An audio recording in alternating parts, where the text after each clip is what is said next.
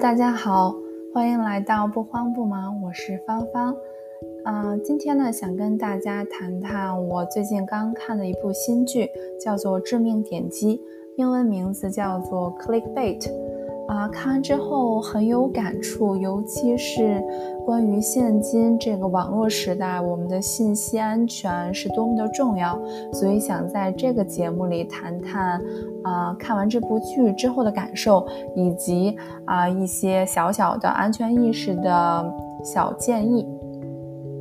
那么前方有一个提示，就是啊，难免在接下来的节目中会有一些剧透，所以如果你想避免的话，就请先按下暂停键，然后看完剧之后再回过来收听这个节目。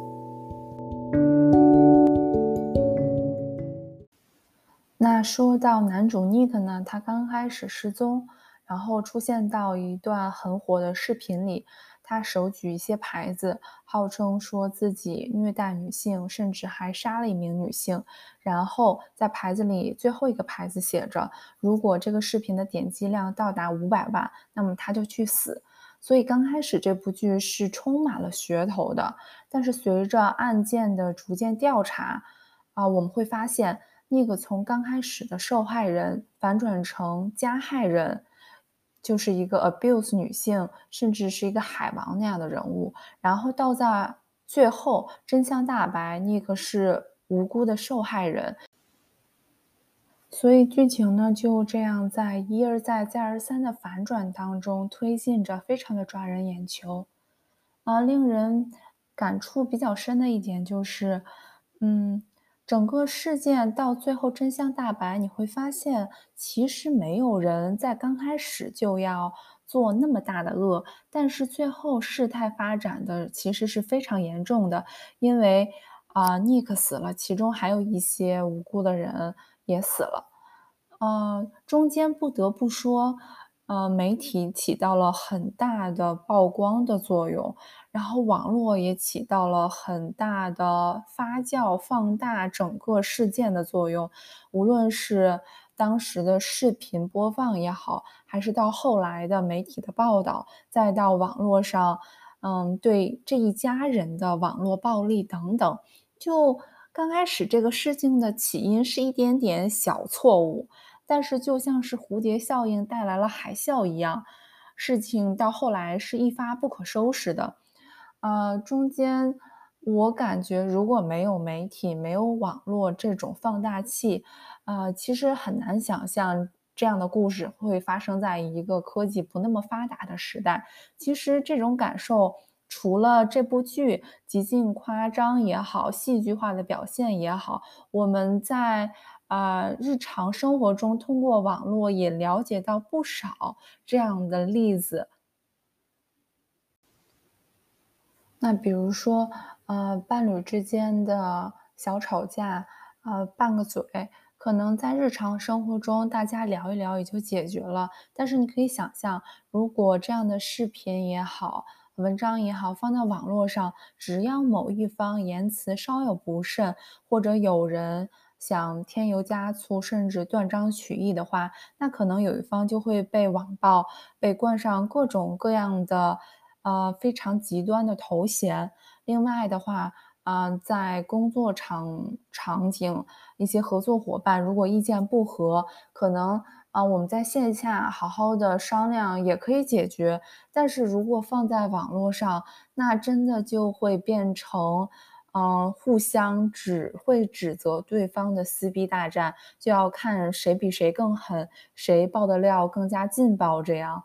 啊，同时陌生人之间可能一些误会也好，口角也好，如果曝光在网上、网络上，那其中一方或者甚至双方都会被扒出生辰八字，甚至啊，某一方可能必须要面临社会性死亡这样的问题。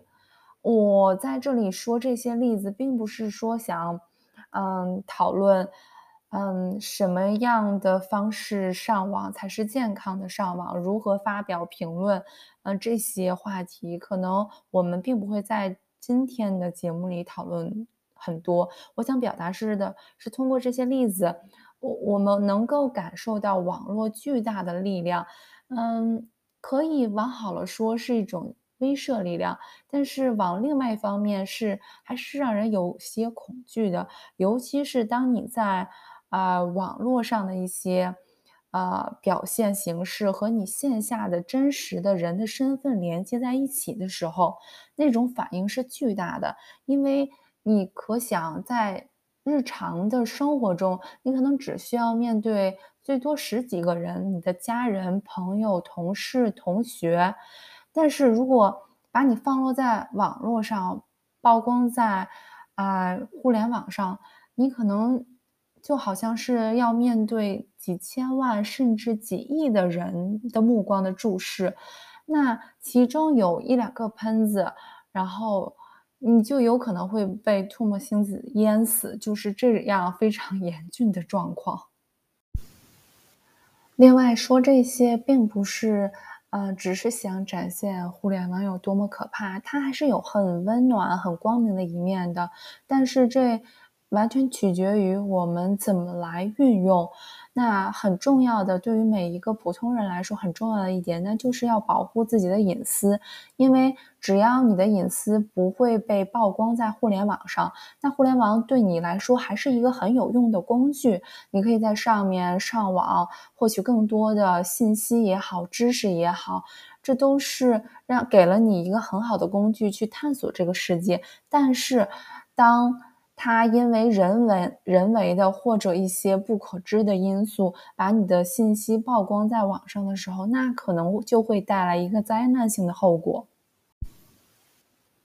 那么现在问题就来了，啊，我们应该如何的安全上网呢？毕竟我们现在生活的方方面面已经离开不了网络了。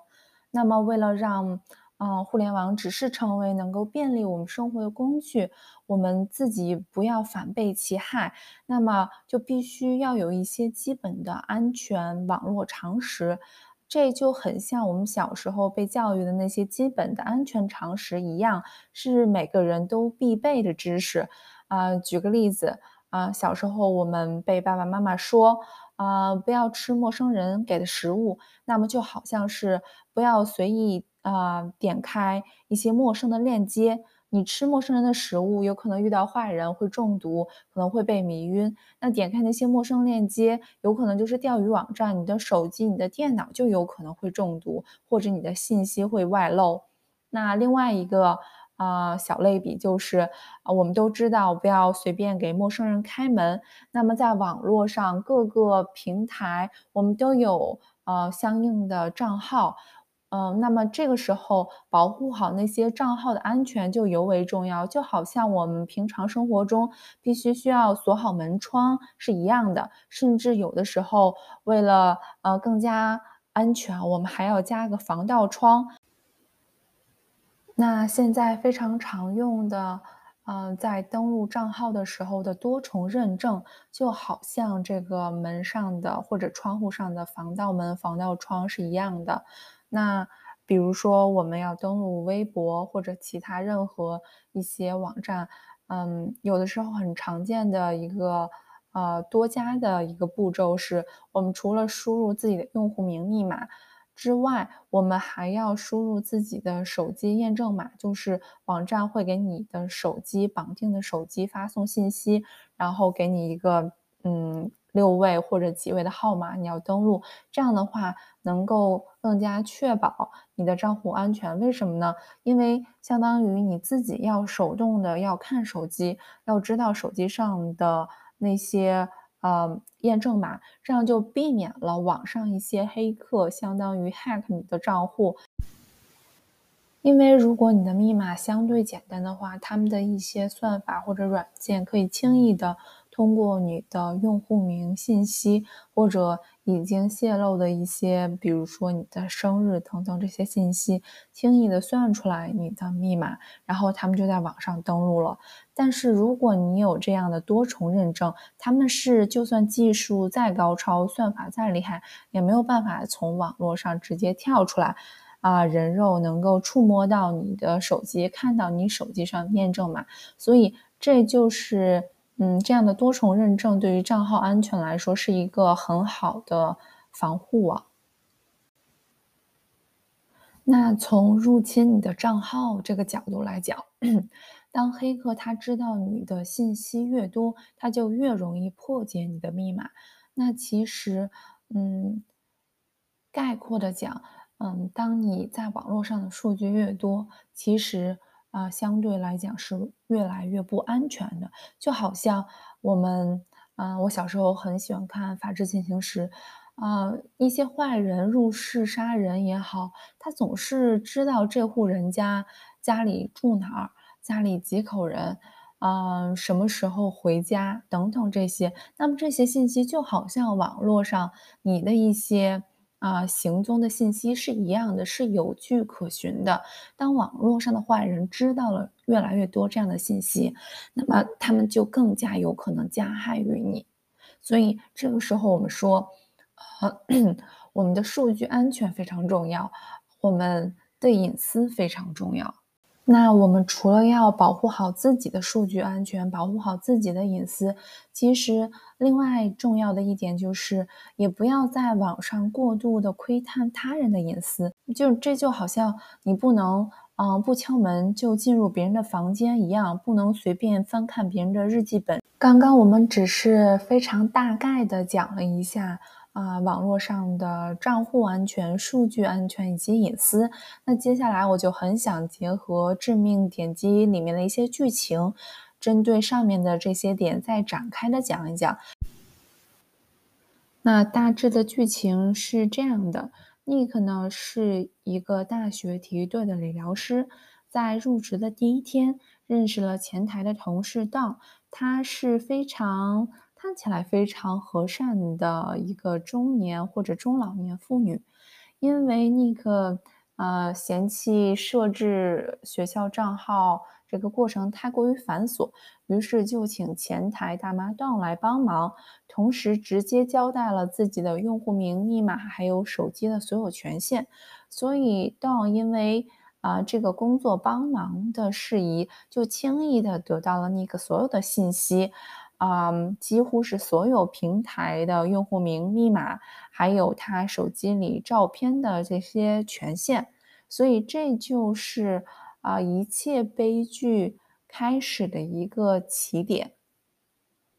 到呢，他自己的个人生活是非常孤单、寂寞、冷的，起码这部剧展现的是这样的。她和自己的丈夫结婚多年，没有孩子。然后家庭生活也比较无聊啊，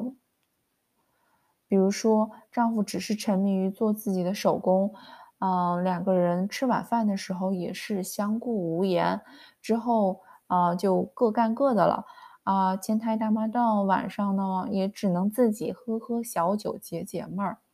在百无聊赖之际，她想起了今天刚入职的 Nick。觉得他真的是人生赢家，因为年纪轻轻，长得又高又帅，家庭十分幸福，妻子美丽，孩子也非常可爱。他很想体验一把当人生赢家的感觉，于是乎，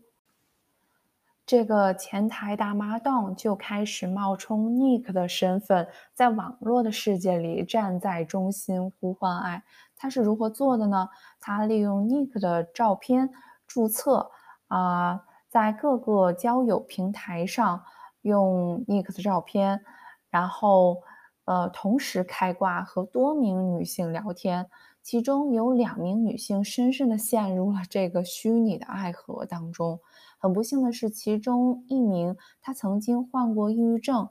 后来呢，就因为接受不了这个网络男友突然的冷漠。在两个人激烈的网上对话之后，就轻生了。呃，这名年轻的女性的哥哥在整理遗物的时候，发现了妹妹的日记本，就知道了这个交友网站上妹妹和这个网上 Nick 的故事，决心为唯一的妹妹复仇。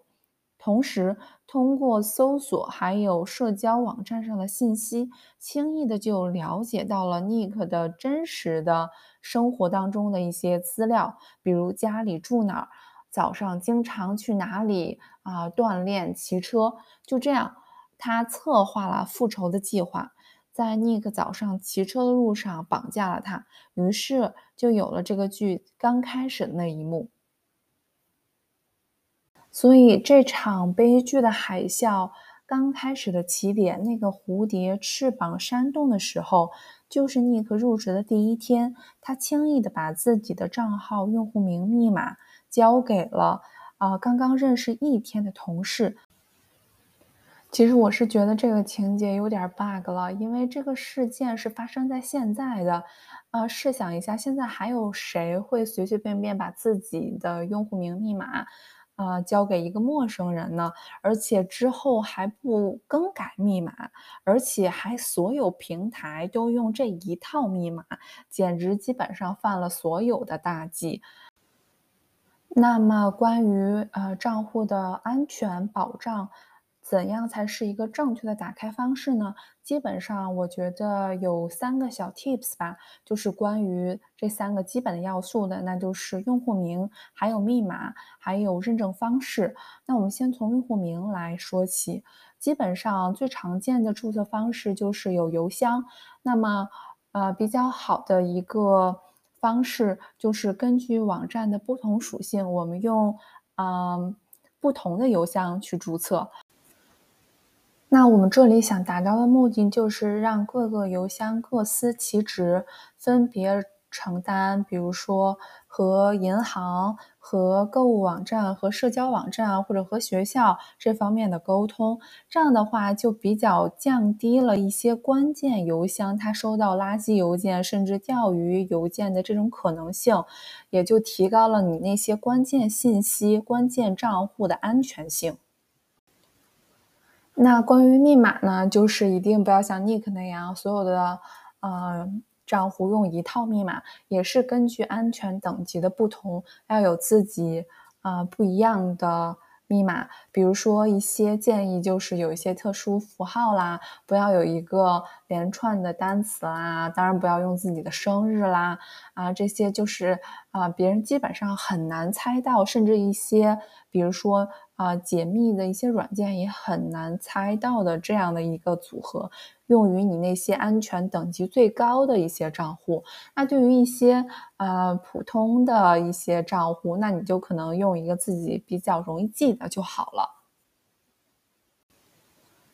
那第三点呢，就是认证方式，一般。啊，比较大型的或者安全级别比较高的网站，它都会允许你啊采用多重认证。就是你除了要输入正确你的用户名密码之外，还要给你的手机发送一个验证码，你必须也要正确的输入那个验证码才可以。那如果一个网站或者应用它跟钱需要打交道，然而又没有这样的多重认证方式，那么大概率它的风险是很高的。那最好就是不要使用。那剧中另外一个让我特别吃惊的场景是。呃，记者在调查案件的过程当中，居然可以直接从约会网站上购买、下载、打包好的关于很多这个网站上用户的数据，也就是说，这些用户数据是可以贩卖的。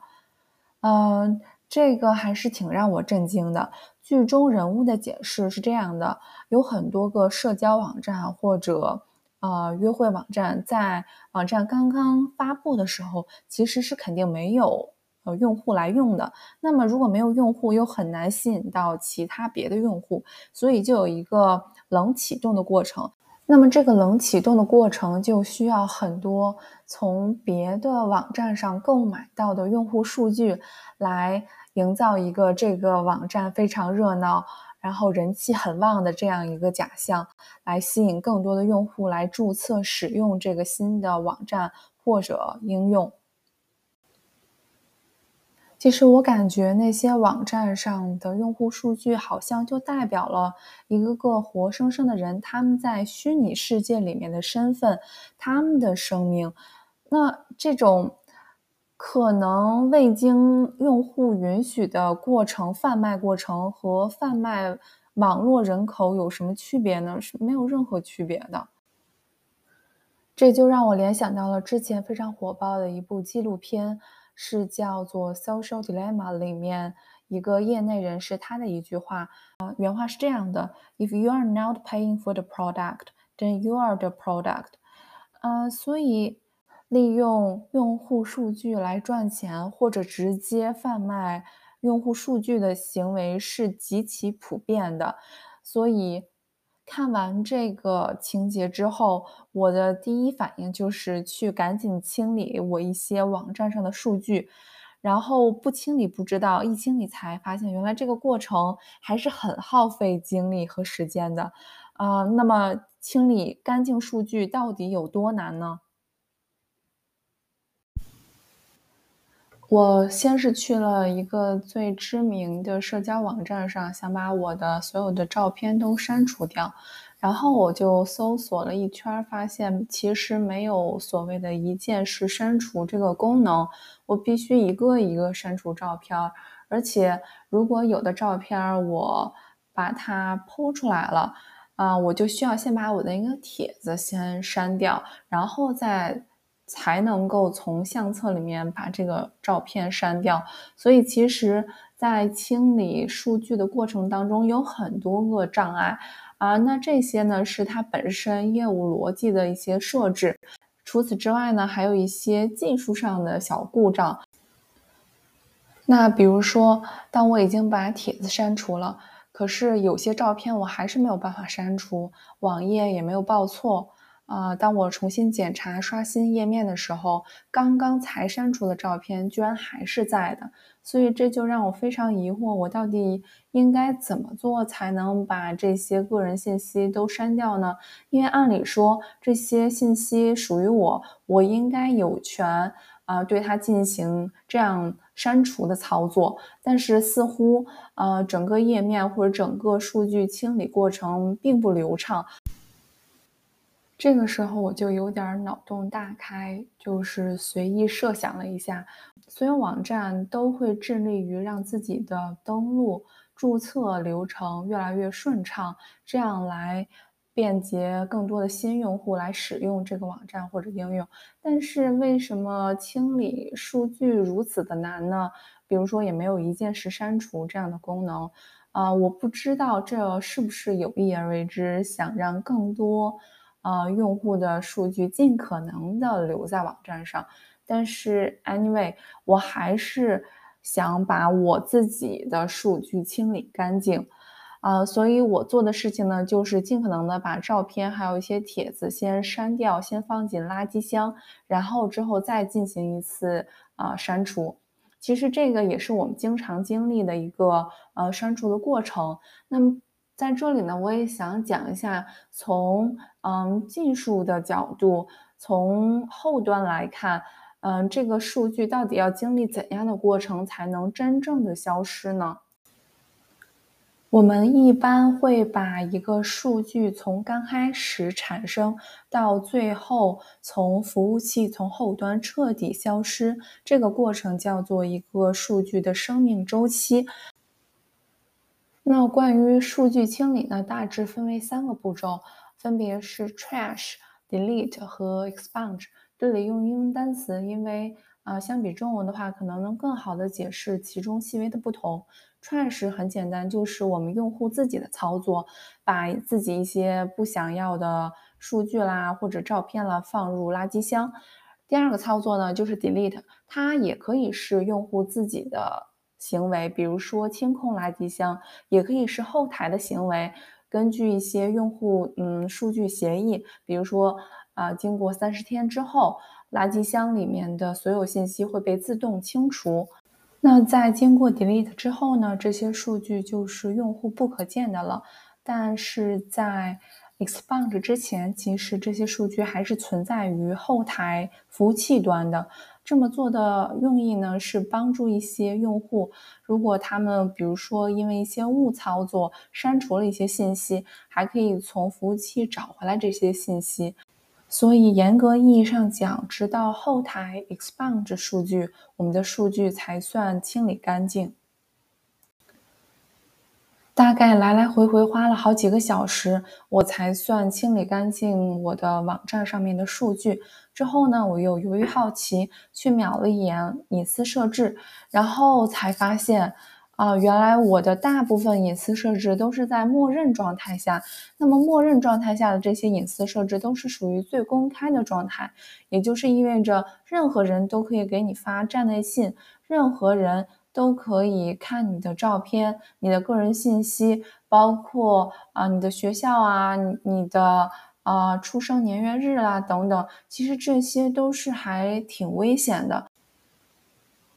所以我在这里也特别建议大家花几分钟去看一下自己 Google 网站应用的隐私设置是怎么样的，比如说是否允许跟踪你的地理位置，是否允许跟踪你的一些各种活动，嗯，这些都是挺重要的。可能网站或者应用美其名曰。呃，有了这些地理位置，有了这些活动信息，他们可以给你提供更好的推荐服务。但是如果这是让你感觉到不舒服的话，其实你可以通过修改隐私设置来把这一条划掉。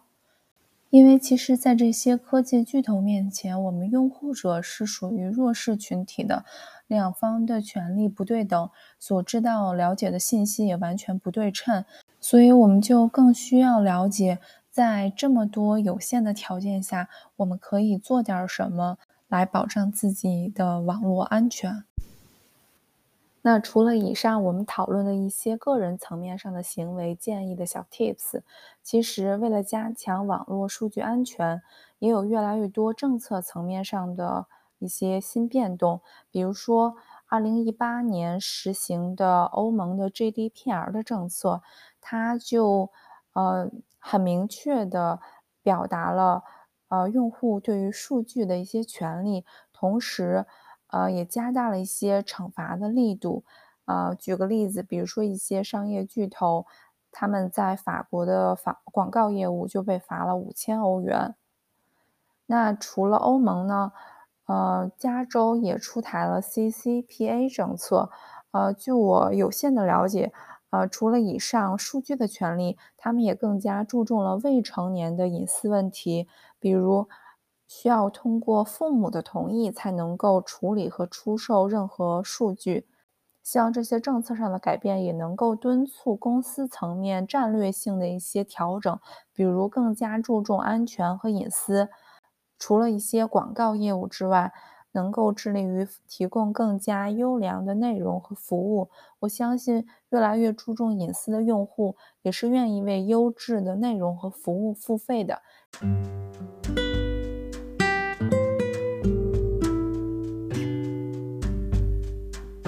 总之呢，是希望我们每个人都可以非常安心、放心的在网上快乐的冲浪。好了。这就是今天的不慌不忙，希望会给你一点小启发、小帮助。